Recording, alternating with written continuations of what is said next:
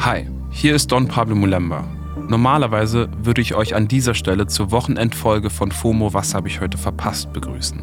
Heute ist aber der 18. Februar 2023 und morgen, am 19. Februar, jährt sich das Attentat in Hanau zum dritten Mal. Deswegen sage ich in Gedenken an diesen Tag Hallo und herzlich willkommen zu dieser Spezialfolge. Ein wichtiger Hinweis vorab. In dieser Folge geht es um Rassismus, Gewalt und Mord. Bitte achtet auf euch, während ihr das hört. Morgen, vor genau drei Jahren, hat ein Rechtsterrorist im hessischen Hanau neun junge Menschen getötet. Im Anschluss seine Mutter und sich selbst. Ein Jahr später dann kam hier auf Spotify 19220 ein Jahr nach Hanau raus. Das ist ein Spotify Original Podcast, ein Doku-Podcast mit sechs Episoden. Dabei ging es vor allem darum, den Angehörigen und Betroffenen zuzuhören. Der Podcast hat auch gezeigt, wie es auch durch Behördenversagen überhaupt zu dem Attentat kommen konnte und was sich schon lange und noch immer in Deutschland ändern muss. Wir verlinken euch 19220 nochmal in den Show Notes, dann könnt ihr alle Folgen nachhören. Der Podcast ist leider auch immer noch aktuell, unter anderem, weil die Angehörigen weiterhin auf lückenlose Aufklärung und Konsequenzen warten. Und weil sie ständig mit dem Vater des Täters konfrontiert sind. Der ist nämlich ihr Nachbar und mehr als präsent. Was das mit den Angehörigen und AnwohnerInnen in Hanau macht, wie sie damit umgehen und wie sie es schaffen, weiterzumachen, darum geht es in dieser aktuellen Spezialfolge. Drei Jahre nach Hanau. Damit übergebe ich an die KollegInnen von 19220. Danke, dass ihr zuhört.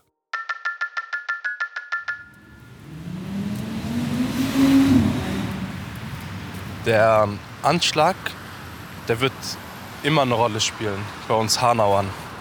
Drei Jahre ist es her, dass neun Menschen in Hanau aus rassistischen Motiven ermordet wurden. Das steht jetzt nicht immer im Vordergrund, aber im Unterbewusstsein ist das so. Drei Jahre, in denen Angehörige und Anwohnerinnen versucht haben, einen Umgang mit dem zu finden, was passiert ist. Denn man denkt sich halt, ey, das waren Jugendliche in unserem Alter, Jungs, die man kannte, mit denen man teilweise abgegangen hat. Und es hätte jeden treffen können und drei Jahre, in denen sie für Gerechtigkeit gekämpft haben und in denen es viele Rückschläge gegeben hat. Und im Unterbewusstsein verbindet das einen. Also das stärkt dann halt, ich sag mal, die Hanauer Community, die Jungs untereinander. Drei Jahre in Trauer. Drei Jahre, die verbinden. Und deswegen fängt man an, sich, wenn man sich in der Stadt sieht, Hallo zu sagen, obwohl ich davor noch nie ein Wort mit ihm ausgetauscht habe. Man winkt sich zu, man respektiert sich mehr untereinander. Aber der Anschlag spaltet auch. Er spaltet die Menschen, die bedroht sind, von den Menschen, die der Bedrohung nicht genug entgegenwirken. Und er hinterlässt Hilflosigkeit. Wir haben euch in der letzten Sonderfolge schon von dem Untersuchungsausschuss erzählt, der auch heute noch nicht abgeschlossen ist. Der soll die Tat vom 19. Februar aufarbeiten. Wenn ihr die Folge noch nicht gehört habt, dann holt es gerne nach. In dieser Folge fragen wir uns, wie geht es den Menschen in Hanau drei Jahre nach dem Anschlag? Was passiert da? Und was hat es mit den Schlagzeilen über den Vater des Täters auf sich?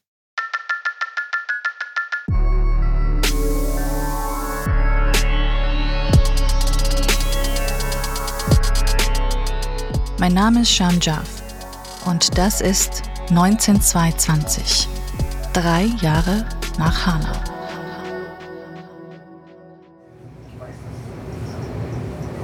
Nächster Halt Hanau Hauptbahnhof. Diese Zugfahrt endet dort. Wir bitten alle Fahrgäste auszusteigen. Früher hat mir Hanau eigentlich nichts gesagt. Also klar, ich habe von der Stadt gehört, eine Freundin von mir ist dahin gezogen und ich wusste ungefähr, wo sie liegt in der Nähe von Frankfurt. Aber seit dem 19. Februar 2020 ist Hanau in meinem Kopf sehr stark mit dem Attentat verbunden. Also eigentlich nur damit. Und jedes Mal, wenn ich das höre, nächster Halt Hanau Hauptbahnhof, die Bahndurchsage, dann löst das ganz viele starke Gefühle bei mir aus. Ich war letztes Jahr dort, aber unsere Reporterin Alina Jabarin ist vor kurzem wieder nach Hanau gefahren. Wir sitzen in Berlin im Studio und sie erzählt mir von ihrem letzten Besuch. Für mich war es tatsächlich genauso, wie du gerade gesagt hast. Ich habe diese Stadt auch nur mit diesem Anschlag verbunden. Und ich habe, als ich in Hanau war, einen jungen Mann getroffen, der heißt Mohammed. Den hatte ich in der aller, als ich das allererste Mal in Hanau war, damals kennengelernt auf dem Wochenmarkt. Und äh, Mohammed hat damals Obst und Gemüse auf diesem Markt verkauft. Und so sind mhm. wir ins Gespräch gekommen.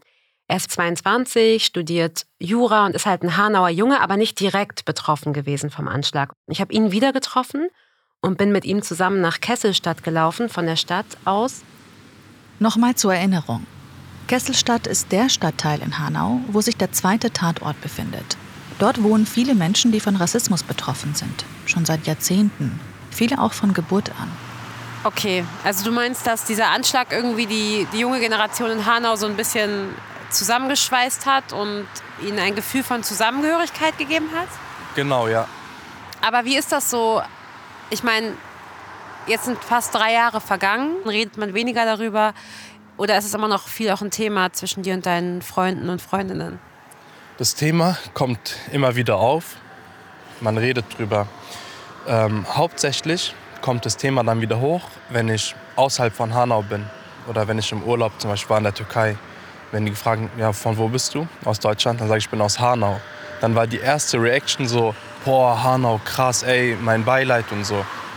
Und da ist es eher hauptsächlich das Thema, dass man anfängt, sich auszutauschen, darüber zu erzählen, wie, wie haben wir das aufgenommen, wie gehen wir damit um. Also innerhalb meines Freundeskreises ein bisschen weniger das Thema, weil man lebt damit, jeder hat das mitbekommen. Aber dann nach außen halt das wie so ein Außenposten, den man dann halt als Hanauer dann automatisch angenommen hat. Ähm, fühlst du dich sicher? Ich fühle mich sicher, definitiv. Ich meine, wegen meinem kleinen Job auf dem Wochenmarkt lerne ich auch viele ältere Menschen kennen. Hauptsächlich Deutsche. Und ähm, ich erlebe auch viel Respekt und Freundlichkeit. Also ich fühle mich hier in Hanau sicher. Man muss sagen, äh, der Vater vom Attentäter, der wohnt ja noch in Kesselstadt, der wohnt ja immer noch im selben Gebäude. Und der ist ja unterwegs. Vor drei Jahren, als der Täter neun Menschen ermordet hat, ist er danach nach Hause gegangen und hat seine Mutter und sich selbst getötet. Der Vater wohnt bis heute noch genau dort. Der Vater ist ja einfach in diesem Haus geblieben, hat einen Schäferhund, geht mit diesem Hund mehrfach am Tag durch die Nachbarschaft spazieren, setzt sich äh, auf eine Parkbank am zentralen Kurt-Schumacher-Platz, geht in den großen Supermarkt, den es dort gibt in dieser Siedlung. Und viele Menschen sehen das ganz klar als Provokation. Also er zeigt sehr viel Präsenz und setzt sich dorthin und beschimpft eben auch Leute. Und es kam immer wieder auch zu Zusammenstößen mit AnwohnerInnen. Scham, du warst ja auch mal da und mir ist es diesmal nochmal besonders klar geworden, tatsächlich, wie nah alles beieinander ist. Das ist wirklich also mhm. unglaublich. Ja, der Ort ist echt klein. Ja, und vor allem in Kesselstadt. Also das Täterhaus ist wirklich ganz nah bei den Tatorten, bei der Arena Bar, bei dem Kiosk. Es ist alles auf einem Fleck. Und wenn mhm. dieser Typ da jeden Tag spazieren geht mit seinem Hund, dann treffen natürlich die Angehörigen kontinuierlich auf diesen Menschen. Das alleine ist ja eigentlich schon schlimm genug. Zu wissen, dass man quasi neben dem Vater des Mannes wohnt, der das eigene Kind oder den eigenen Bruder erschossen hat, aber das Ding ist, dabei bleibt es halt nicht. Im Gegenteil. Und es ging ja auch durch die Medien, dass er an Grundschulen ging, dass er den Kindern gesagt hat, es wird noch was Schlimmes passieren bald. Dann fängt man an, sich unwohl zu fühlen, weil ich meine, ich habe drei jüngere Geschwister, die gehen in Kesselstadt zur Schule. Und da fühlt man sich wirklich ähm, manchmal sehr unwohl. Dann hofft man einfach, dass dann dagegen was unternommen wird. Alena und Mohammed laufen eine ganze Weile durch Kesselstadt. Sie laufen auch zu der Schule, von der er gerade erzählt hat. So, ich stehe jetzt hier von der Grundschule mitten in Kesselstadt, mitten in der Siedlung. Und hier sind ganz viele Kinder und Jugendliche zwischen so 8 und 14 Jahren. An der Grundschule trifft Alena noch einen alten Bekannten, Javed. Hi, wie geht's? Hey, David. In unserem Podcast erzählt er seine Geschichte in Episode 4. Hört sie euch unbedingt an, wenn ihr das noch nicht getan habt.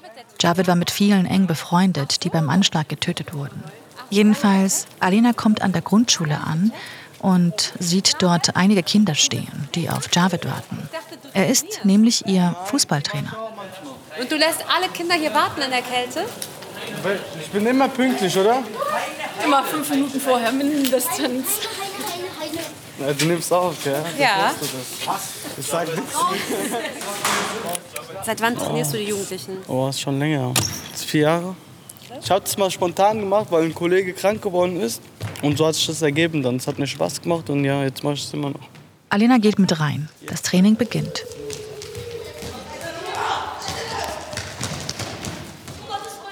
Alena erzählt mir, wie sie da in dieser Sporthalle steht und den Kindern und Jugendlichen zusieht. Und da fragt sie sich, wie sich das wohl anfühlen muss, hier zu trainieren, hier zur Schule zu gehen. Weil, Alena hat es ja gerade schon gesagt, es ist alles auf einem Fleck. Alles sehr nah beieinander. Die Arena Bar, der Kiosk, der Kurt-Schumacher-Platz und eben auch das Haus des Täters und seines Vaters. Bevor wir weitermachen, es ist wichtig, dass wir uns noch einmal ein paar Dinge in Erinnerung rufen. Über einiges davon haben wir auch schon im Podcast gesprochen. Denn diese Informationen sind wichtig, um zu verstehen, was dieser Vater für Angehörige und Hinterbliebene bedeutet, aber auch allgemein für die Menschen in Hanau. Erstens. Nach der Tat hat der Vater des Täters die Waffen seines Sohnes zurückgefordert. Zweitens. Er hat auch gefordert, dass die Webseite seines Sohnes wieder freigegeben wird. Auf der hatte der Täter rassistische und verschwörungsideologische Gedanken veröffentlicht. Drittens. Der Vater hat die Tat seines Sohnes mehrfach verteidigt. Er hat gesagt, sein Sohn sei das Opfer. Mit der Begründung, er sei von einer Geheimorganisation verfolgt worden. Viertens. Der Vater hat dieselben menschenfeindlichen Ansichten wie sein Sohn. Und er macht daraus auch kein Geheimnis. Das sind alles Dinge, die schon lange Zeit bekannt sind. Sie sind öffentlich. Der Vater hat sich damit von Anfang an nicht zurückgehalten. Ich habe der Gerichtsreporterin vom Hessischen Rundfunk, Heike Berufka, dazu ein paar Fragen stellen können. Sie hat den Vater selbst erlebt. Er wurde mehrfach wegen Beleidigung angeklagt. Und bei dem Prozess im Oktober 2021 war Heike Berufka selbst bei der Verhandlung. Der Vater des Attentäters, das ist ein lauter, ein dominanter und ein egozentrischer Mensch, ein vollkommen unreflektierter, ein Verschwörungstheoretiker, einer, der sich ständig selbst inszeniert und der, das würde ich wirklich behaupten, alles bewusst macht, der dafür sorgt, dass er bedrohlich wirkt, ohne sich einer Bedrohung strafbar zu machen jemand, der sich zum Beispiel direkt neben die Richterin stellt, der der also so nahe kommt, dass er bedrohlich wirkt, aber dass es am Ende natürlich keine Straftat ist. Das ist, glaube ich, ein Muster bei ihm.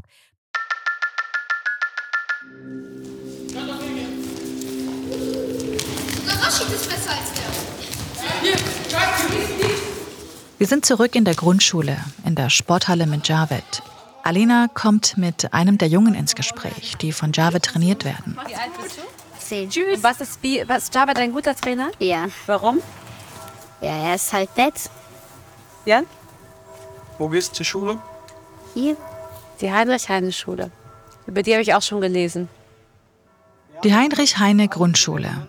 Hier war der Vater des Täters im letzten Jahr mehrmals. Alena hatte damals auf Social Media davon mitbekommen. Der Junge, mit dem Alena spricht, der geht genau hier auch zur Schule. Aber das ist ja auch die Schule, wo der Vater hingeht und die Leute belästigt hat. Ja, genau, das war die Schule. Ich glaube, das war noch die Schule. Er war bei meinem Freund. Ja, guck, da vorne ist der Schulhof, also hinter der Tür. Also wir haben hier Fußball gespielt und da ist er gekommen. Ähm, also er hat die ganze Zeit gesagt, ich werde, wenn du Schulschluss hast, kommen. Oh. Und habt ihr dann unter den anderen Kindern darüber gesprochen danach? Also die Polizei ist dann gekommen. Vergessen haben wir das nicht. Wir haben viel darüber geredet. Und hat dein Freund Angst gehabt? Ja, sehr viel. Krass. Das ist nicht krass, das ist traurig. Ne? Wir, haben schon, wir haben uns damit abgefunden, dass der hier schon lebt und dann, dann provoziert er noch so frech. Wir haben natürlich auch mit den Eltern von dem Jungen gesprochen.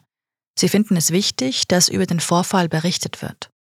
Der Junge hat erzählt, dass dann eben die Polizei kam Und ähm, woran ich mich erinnere, ist dann halt, weil das halt quasi geleakt wurde oder online ging, dann später die E-Mail von der Schulleitung an die Eltern, in der es eben hieß, es hätte ja einen Vorfall gegeben und es sei ja sicherlich äh, viel Aufregung jetzt da.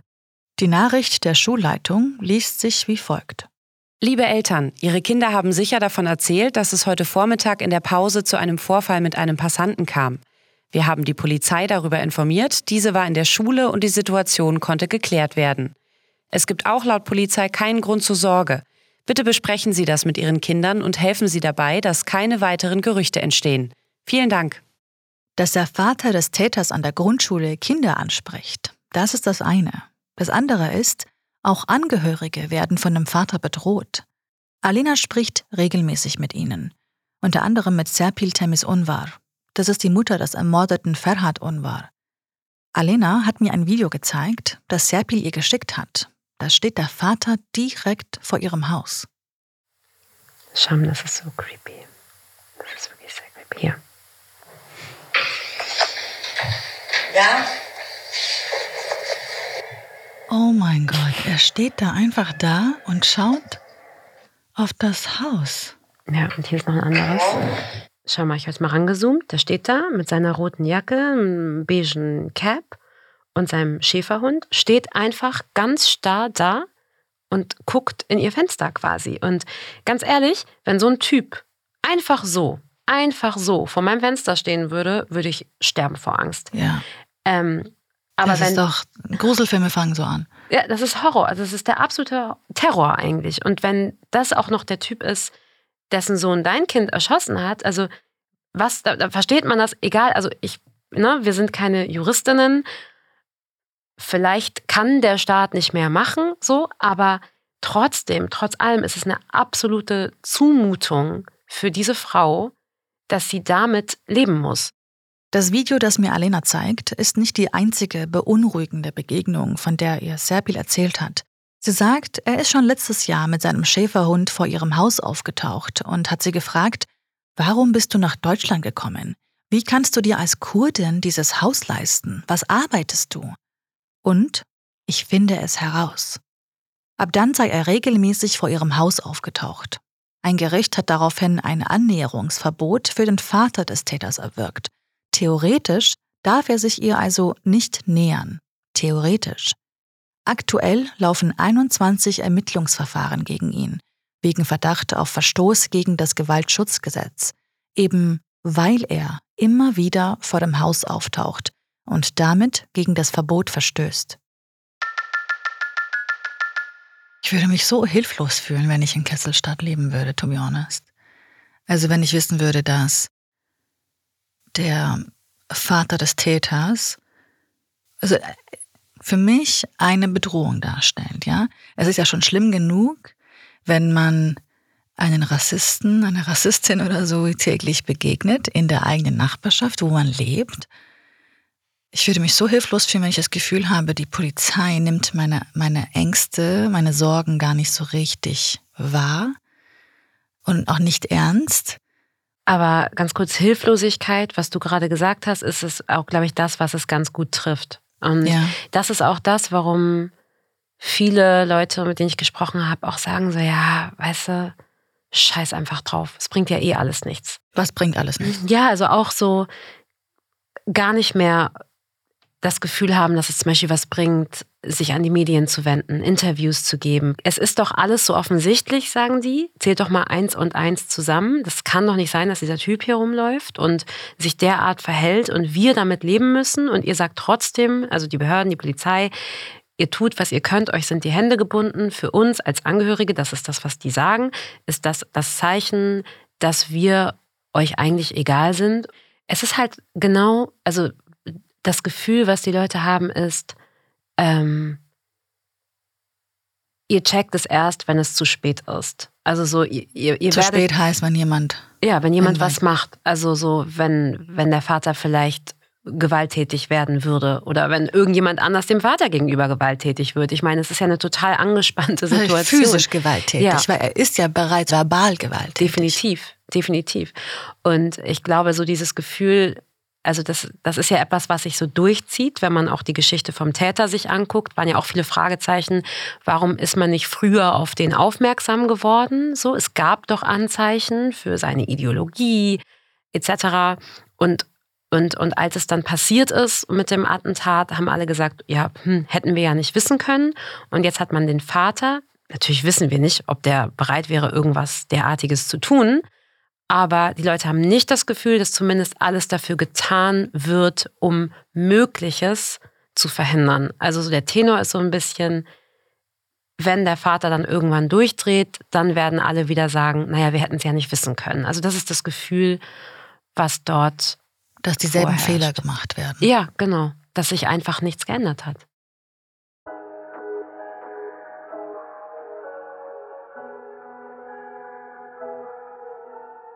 Die Menschen in Hanau, die Angehörigen, fühlen sich bedroht und gleichzeitig haben sie das Gefühl, dass die Menschen, die sie schützen könnten, sie nicht ernst nehmen, dass sie nicht genug tun, der Vater des Täters stand bereits mehrfach wegen Beleidigung vor Gericht und wurde zu Geldstrafen verurteilt. Aber das hilft weder den Angehörigen noch den betroffenen Familien, die sich weiterhin von ihm bedroht fühlen. Für sie liegt die Gefahr auf der Hand. Aber was kann die Polizei in diesem Fall überhaupt tun, wenn es nicht um eine konkrete Straftat geht? Im Falle des Vaters werden immer wieder Forderungen laut, die sagen, man solle ihn als Gefährder einstufen. Gefährder. Ihr habt ihr bestimmt schon mal gehört, den Begriff.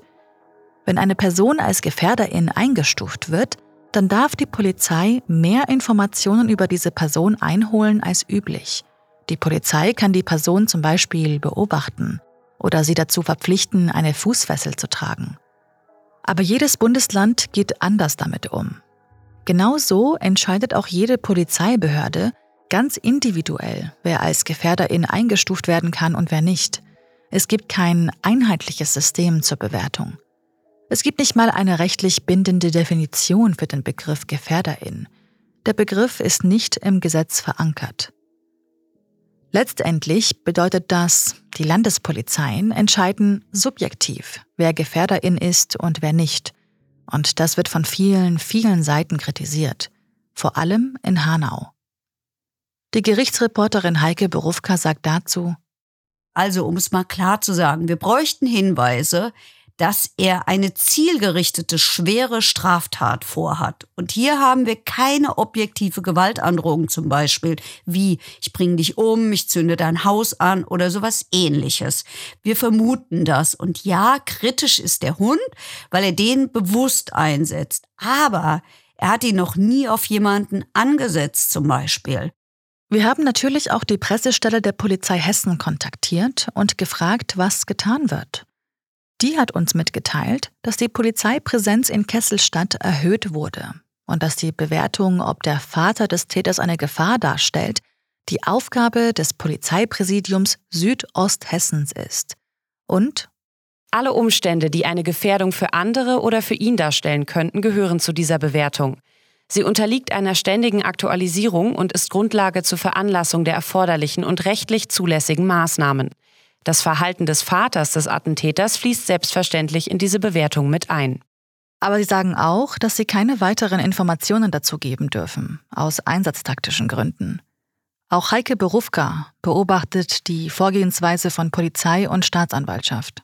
Es ist meines Erachtens nicht so, dass die Staatsanwaltschaft nichts macht. Ich glaube nicht einmal, dass sie zu wenig macht. Aber sie hat natürlich das Problem, dass wir es hier immer nur mit kleinen Straftaten zu tun haben. Beleidigung, Verstoß gegen das Gewaltschutzgesetz, Bedrohung, Nötigung. Mir ist klar, dass das für die Hinterbliebenen keine kleinen Taten sind, aber objektiv sind die das. Und was ich bei der Staatsanwaltschaft schon beobachte, ist, dass sie diese kleinen Taten sammelt. Sie schaut eben genau nicht weg. Beispiel, immer, wenn er zu nah an das Haus von Hinterbliebenen kommt, gibt's eine Anzeige. Und die summieren sich. Dann kommt zum Beispiel ein Strafbefehl.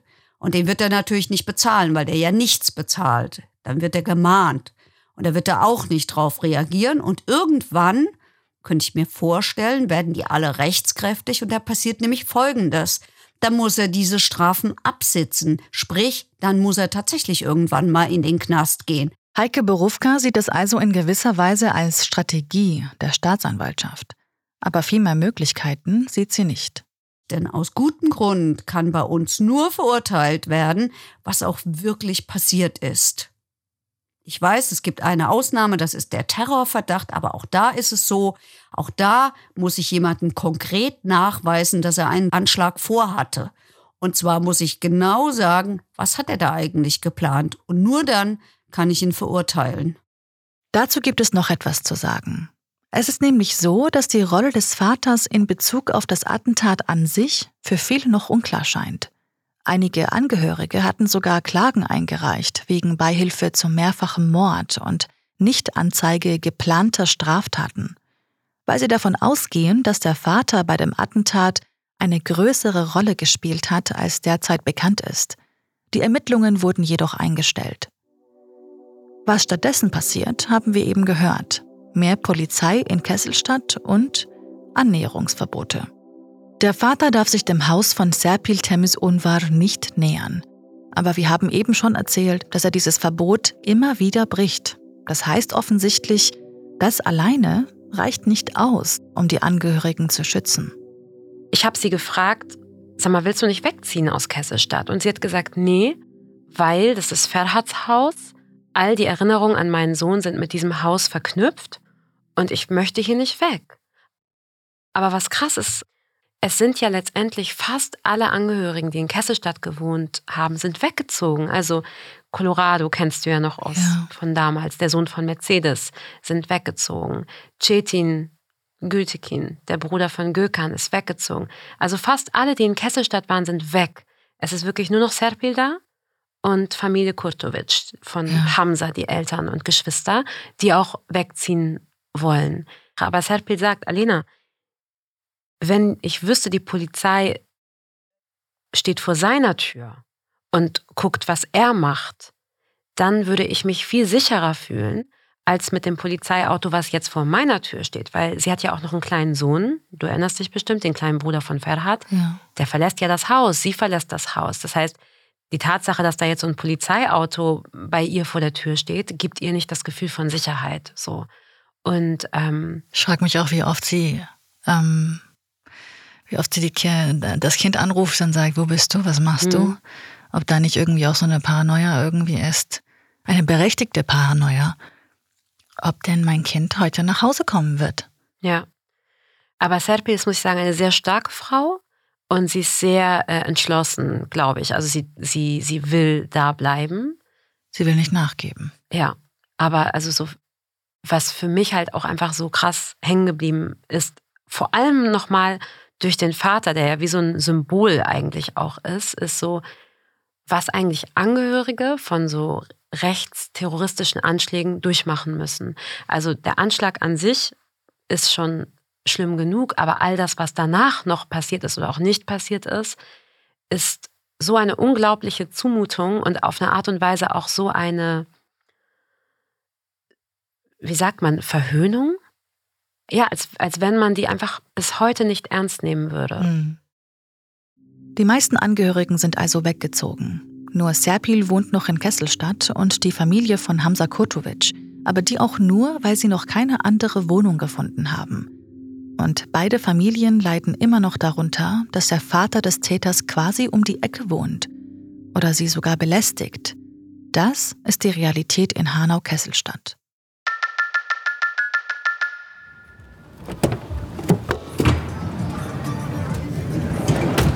Nochmal zurück zu Alena und Javed.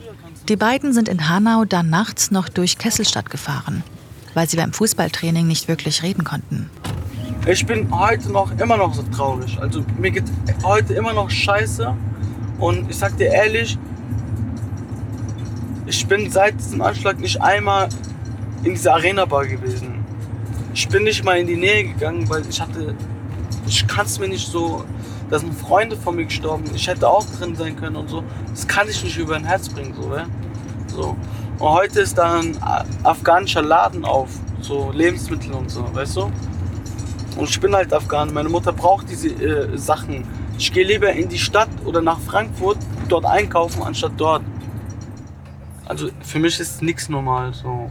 Krass war heute die Situation an der Schule, als mhm. der kleine Junge erzählt hat, wie die von dem Vater beschimpft worden sind.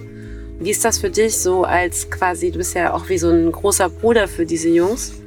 Wie gehst du damit um? Also ich finde es einfach nur traurig.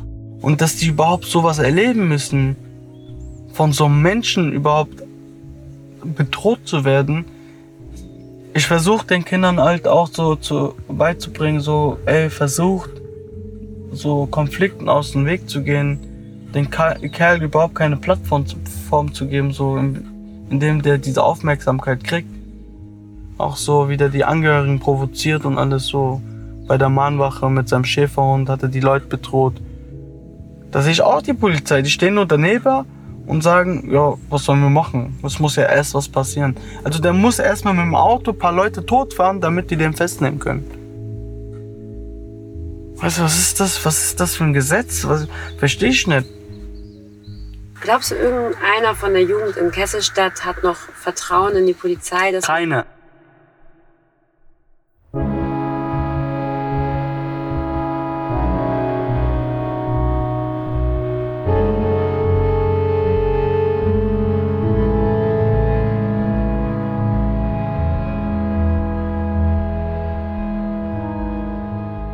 Auf dem Rückweg sind Alena und Javed auch noch am Täterhaus vorbeigefahren.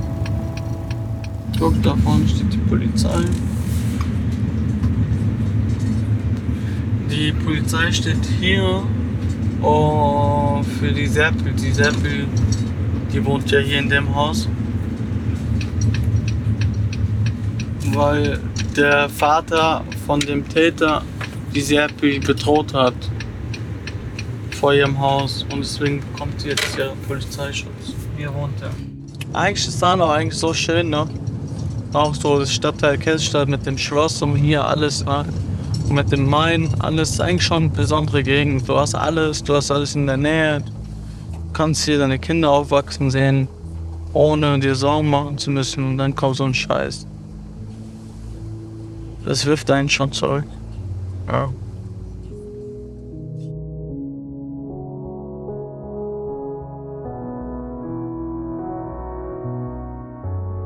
Wir erinnern an Gökhan Gültekin, Sedat Göbüs, Said Nessar Hashimi, Mercedes Kerpac, Hamza Kotovic, Willi Viorel Paun, Fatih Saraculu, Ferhat Unvar und Karl-Johann Welkow.